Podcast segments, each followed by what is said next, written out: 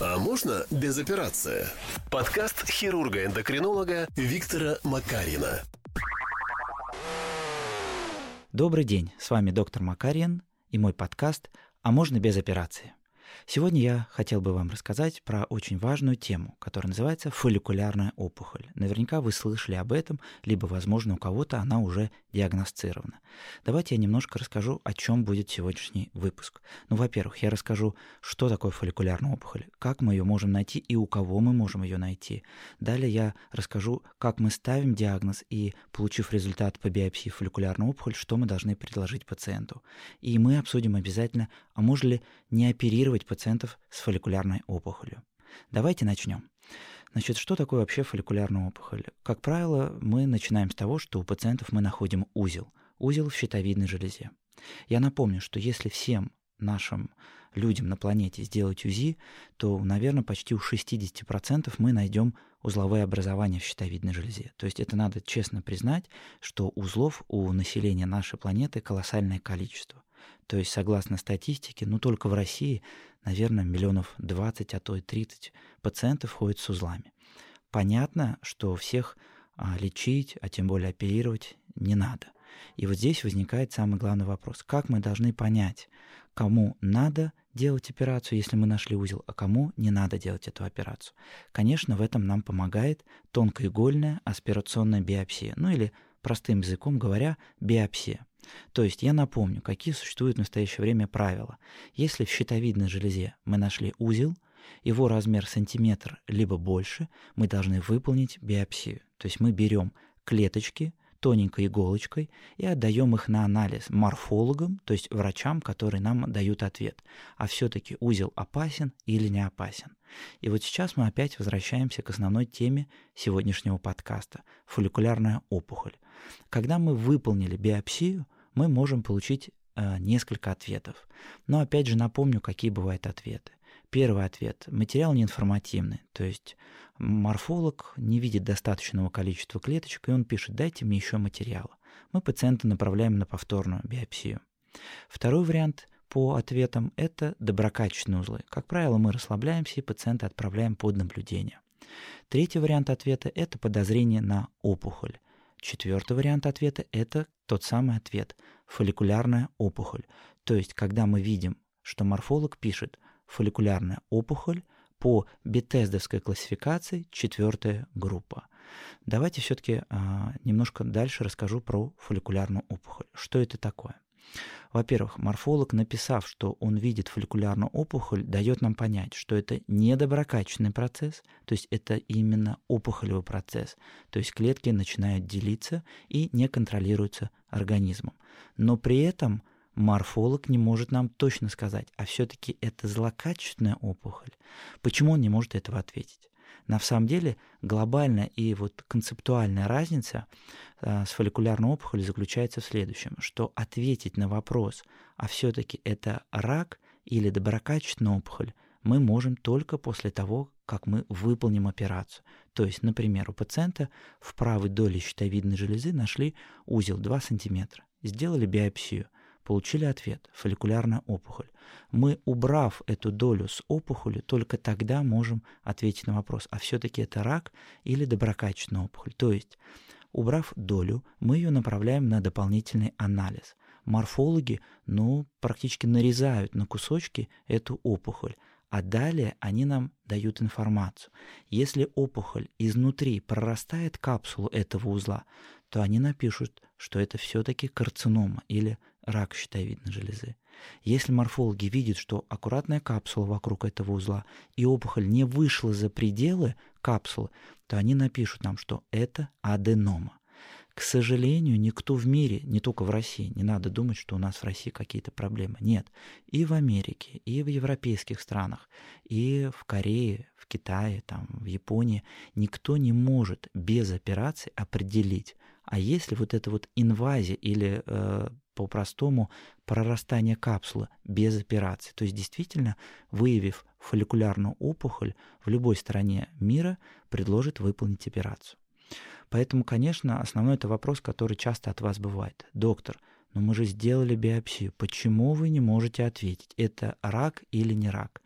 Ну, действительно, это коварство этой ситуации. И то, что я уже рассказал, действительно, у нас есть ситуации, когда нам сразу говорят узел доброкачественный. Мы, как правило, расстаемся с пациентом.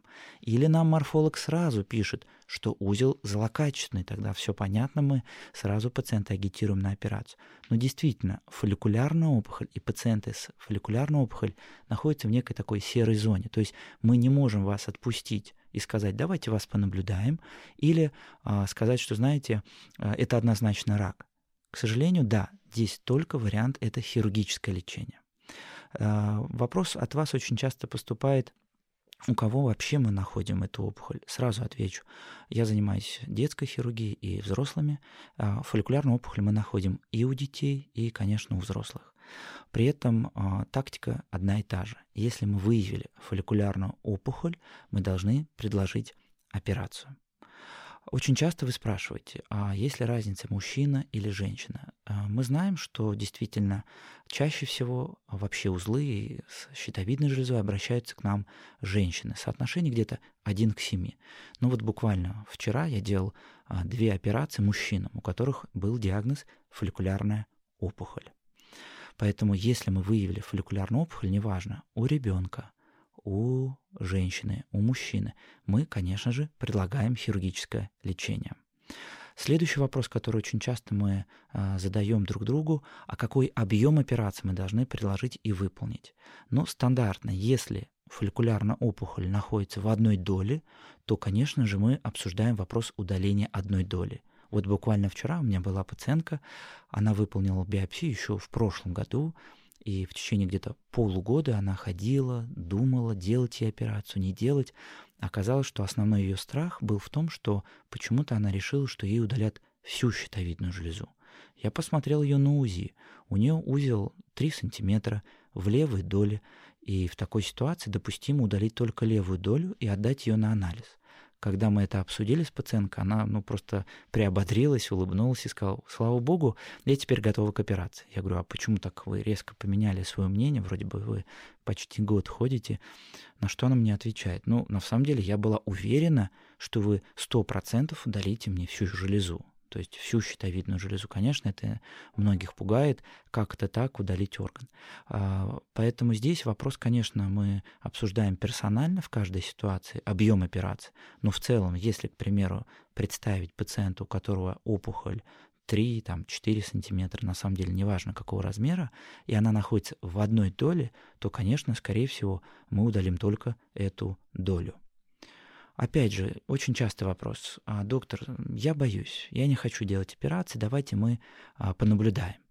Я могу ответить следующим образом. К сожалению, а, вот это наблюдение, оно будет э, ну, бесполезным. Почему? Как правило, опухоль сильно-то не растет. То есть, допустим, если вы придете ко мне, либо к моим коллегам через некоторое время и скажете, давайте-ка на УЗИ проверим, может быть, она выросла или не выросла, это не будет показателем того, что там нет рака. Я всегда об этом говорю.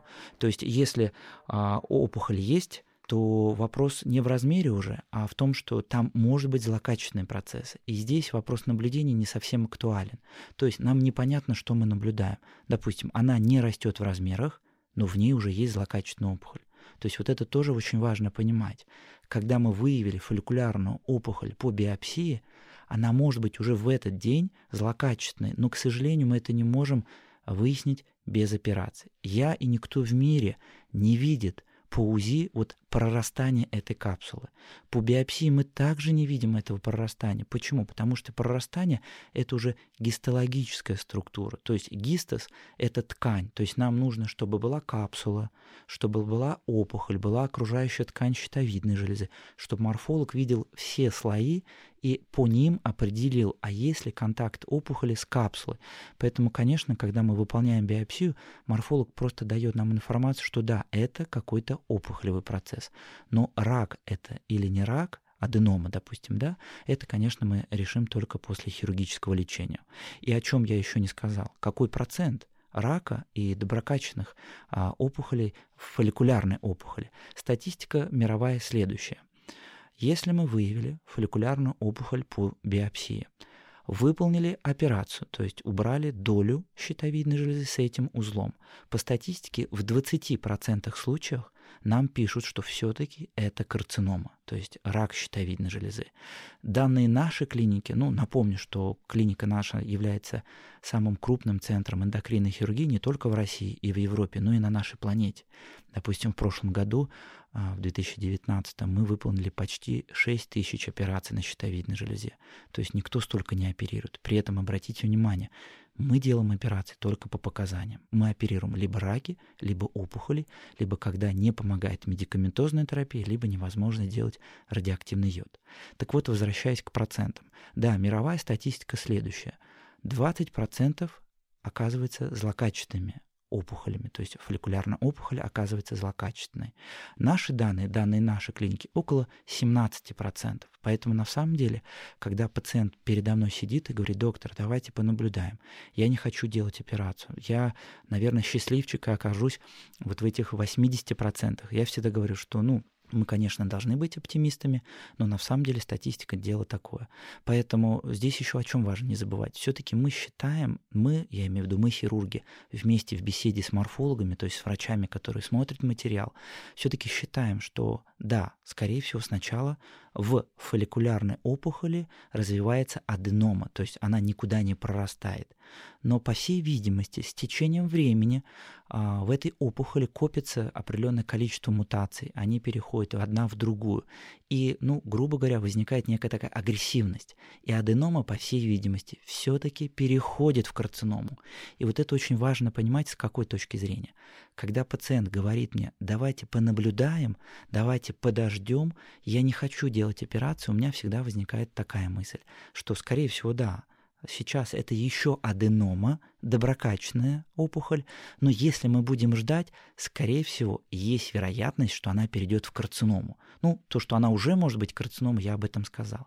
Поэтому вопрос, доктор, а давайте понаблюдаем, очень всегда меня так беспокоит, потому что одно дело, если это а, совсем пожилой человек, я сейчас расскажу такие ситуации, мы еще можем пойти на компромисс.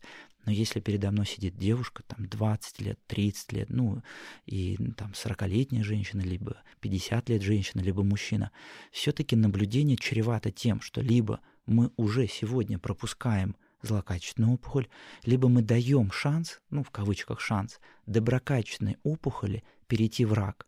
А здесь, конечно, уже другая э, ситуация, когда у пациента рак щитовидной железы, мы должны не забывать, что он может метастазировать. Все-таки фолликулярная опухоль, у меня есть такие пациенты, к сожалению, она метастазирует в кости. У меня есть пациентка, у которой, допустим, есть перелом бедра, да, то есть она на ровном месте э, сломала бедро, и потом выяснил, что это метастаз фолликулярный, вот такой вот карцинома. Есть пациентка, у которой метастаз головной мозг, причем у пациентки абсолютные симптомы были непонятные. У нее нарушилась походка. Есть такое понятие мужичковая атаксия, то есть когда походка меняется, пациентке сделали МРТ, оказалась опухоль, ей сделали операцию, убрали опухоль в мужичке, а по гистологии это оказался метастаз рака щитовидной железы. Да, это ну, нечастые ситуации, такие пациенты единичны, но они есть.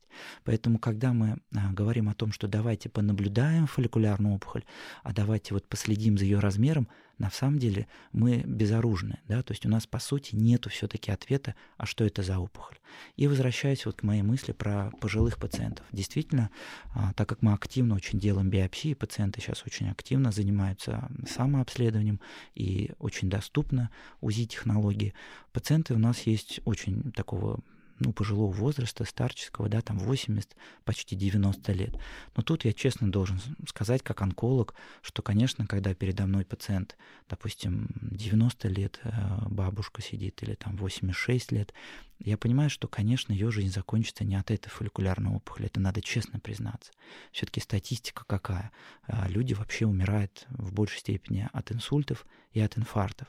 Конечно, я понимаю, что бабушка 86 лет или 90 с фолликулярной опухолью сантиметр, ну, никогда, наверное, не умрет от этой опухоли. Поэтому, конечно, деликатно, а, только с обсуждением всех этих а, особенностей, я очень так не настаиваю, в общем, на операции, и говорю, давайте понаблюдаем. То есть в таком, конечно, ключе я не агитирую пациента на операцию. Но другое дело, когда, конечно, это молодой человек или молодая девушка.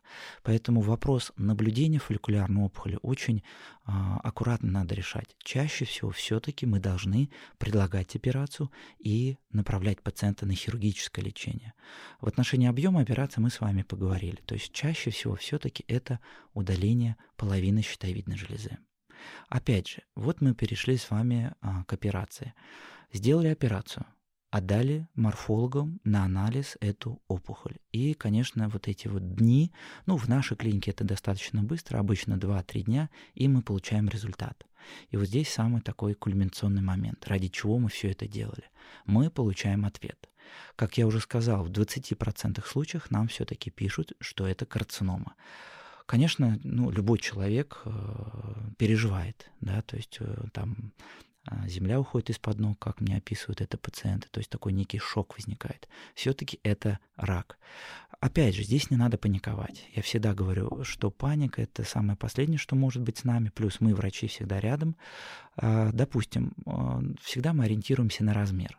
Если фолликулярная опухоль где-то до 3-4 сантиметров оказалась все-таки карциномой, то чаще всего мы больше ничего не делаем. То есть мы, да, предлагаем сделать компьютерную томографию, да, мы пациента переводим в плоскость онкологического наблюдения, но принципиально, как правило, мы это, на этом заканчиваем. Хотя, конечно, есть у меня пациенты, у моих коллег, когда нам пишут, что эта карцинома широкоинвазивная, то есть она широко прорастает капсулу, при этом она там 2-3 сантиметра. Плюс очень пациент такой, знаете, насторожный, есть такое понятие канцерофобии. В принципе, мы все немножко боимся рака, да, потому что постоянно об этом слушаем. Но есть действительно пациенты, которые говорят, доктор, я пить есть не могу, пожалуйста, вот убирайте вторую долю. То есть вопрос, надо ли убирать вторую долю? Я не могу есть, пить, пожалуйста, уберите вторую долю, потому что я вот читала, читала, что надо убрать всю железу. Ну, безусловно, мы подходим очень персонально. Как я уже сказал, чаще всего мы не убираем вторую долю. Но есть ситуации, да, когда выявив карциному в фолликулярной опухоли, мы, конечно, рекомендуем убрать вторую долю и, как правило, рекомендуя убрать вторую долю, мы пациента направляем на второй этап лечения. Второй этап лечения – это радиоактивный йод. Но Опять же, хочу вам сказать, что это строго все индивидуально. То есть это надо обсуждать, конечно же, а, ну, лучше всего встречаться на очной консультации, либо если у вас сложности приехать, пожалуйста, можно и дистанционно проконсультироваться, пожалуйста, все контакты есть, вы всегда можете оставить заявку на консультацию. Поэтому принципиально, сделав операцию, мы получили результат. Конечно, мы совсем в хорошем настроении, когда морфолог нам написал, что это аденома. То есть здесь я всегда говорю, давайте отпразднуем. Сегодня можете выпить бокал хорошего вина. А сегодня действительно хороший день. А, мы выявили, что у вас нету карциномы. При этом, кстати, из практики, а, ну, в прошлом, по крайней мере, у меня очень часто пациенты расстраивались. Представляете, пациент говорил, «А, доктор, это аденома, ну зачем же мы сделали операцию? Наверное, не надо было делать операцию. Но вот когда я получал такие а, впечатления, такие мысли от пациентов, я, конечно, на дооперационном этапе, и вот сейчас вам рассказываю вот эту концепцию, что на самом деле аденома все-таки переходит со временем в карциному. И мы должны радоваться, что действительно мы поймали вот тот момент, когда фолликулярная опухоль не перешла в карциному, а она еще аденом. Поэтому хочу вас а, будущих и настоящих пациентов предостеречь вот от этих каких-то негативных мыслей. То есть, а, когда вы получите результат гистологии фолликулярного аденома, надо действительно радоваться, надо, может быть, даже отпраздновать этот день.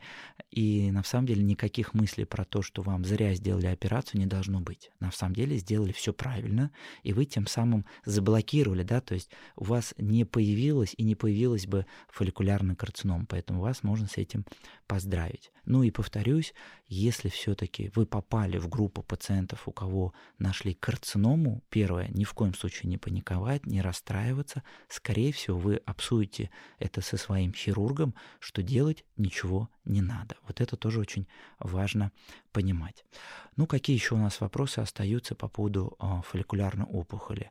Наверное, я подытожу, что фолликулярная опухоль – это ситуация, которая требует хирургического лечения чаще всего, конечно же, она, да, встречается и у детей, и у взрослых, и у пожилых. Она встречается не в зависимости от пола и расы. И, наверное, про статистику еще расскажу. Допустим, смотрите, 100 пациентов, а у 100 пациентов есть узлы. Если мы всем сделаем этим пациентам биопсию, будет следующее распределение. Где-то 5% а, это будет рак щитовидной железы. То есть действительно нам сразу напишут, это рак, ну, допустим, папиллярная карцинома, либо медулярная, ну, низкодифференцированная, анапластическая, слава богу, не часто, хотя да, мы их встречаем. Далее, 15% из 100 пациентов э, получат ответ фолликулярная опухоль. То есть 15 узлов из 100, да, будут фолликулярной опухолью. Но остальные, где-то 80%, это доброкачественные узлы. И, конечно, как я уже говорил несколько раз, все-таки доброкачественные узлы, слава богу, мы стараемся не оперировать. Поэтому это вот основная информация про фолликулярную опухоль. И да, что я еще должен добавить? Если вы видите в заключении, вот прям можете сейчас взять, если вам делали биопсию, свое заключение, вот прям возьмите, если у вас есть оно под рукой, или там после того, как вы прослушаете а, этот подкаст, возьмите заключение по биопсии и посмотрите. Если у вас написано в биопсии, то есть после выполнения биопсии, фолликулярная аденома – это безграмотное заключение. Фолликулярную аденому нельзя поставить по биопсии. Как я уже говорил до этого, фолликулярная аденом – это гистологическое заключение, то есть после того, как мы всю долю удаляем, как ткань, и морфолог нам пишет, что нету прорастания. Поэтому, если мы видим в заключении фолликулярная аденома по биопсии, надо бежать из этого центра. Скорее всего, там морфолог вообще не разбирается в этой теме. Ну, а если там команда эндокринолога и хирурга поддерживает такие заключения, ну, все печально. То есть там, значит, вся команда не понимает и не разбирается в этом вопросе. Поэтому прошу вас, проверьте еще раз вашу биопсию. Если у вас написано аденома, во-первых, ни в коем случае с таким заключением не идти в операционную, если вам предложили уже операцию, обязательно надо переделать. Поэтому вот это тоже очень важный момент. Либо, допустим, это я уже перехожу к теме а, биопсии, я обязательно запишу а, в ближайшее время подкаст про биопсии более подробно, но если у вас написано клетки щитовидной железы без атипии, это тоже караул, как говорится, это э, безобразие, но это не адекватное заключение. Но сегодня я все-таки говорю про фолликулярную опухоль. Если вы увидели в заключении фолликулярная аденома, бегите из этого центра, ни в коем случае там не соглашайтесь ни на операцию, вам показано пересмотреть эти стекла, либо повторить биопсию, ну, как вариант в нашем центре. Напомню, что мы все-таки крупнейший центр уже на этой планете, кто выполняет биопсии узлов щитовидной железы. Просто статистика. В год мы выполняем около, ну, наверное, 40 тысяч биопсий, да, то есть это колоссальное количество. Ну, э, давайте подытожу еще раз. Я уже несколько раз пытался закончить сегодняшний подкаст. Значит, фолликулярную опухоль чаще всего мы направляем на операцию. Очень важно отметить, что все-таки операции на щитовидной железе надо делать в специализированных центрах, то есть центры эндокринной хирургии, где эндокринный хирург каждый день выполняет такие операции и по много раз в течение года. Принципиально, если у вас выявлена фолликулярная опухоль, и вы по каким-то причинам думаете, делать операцию или нет, я надеюсь, этот выпуск подкаста вам поможет. Ну а если у вас остались вопросы, хочу вам напомнить, что я стараюсь делать свой подкаст максимально интерактивным. То есть вы можете задавать свои вопросы через мою площадку Instagram. Напомню, как найти меня в Инстаграме. dr.makarin нижнее подчеркивание, Виктор. Там все есть мои контакты, как записаться на консультацию, как задать мне вопрос. И завершая свой выпуск, хочу вам напомнить, если у вас или у ваших знакомых возникли проблемы с щитовидной железой, вы знаете, к кому обратиться. А можно без операции? Подкаст хирурга-эндокринолога Виктора Макарина.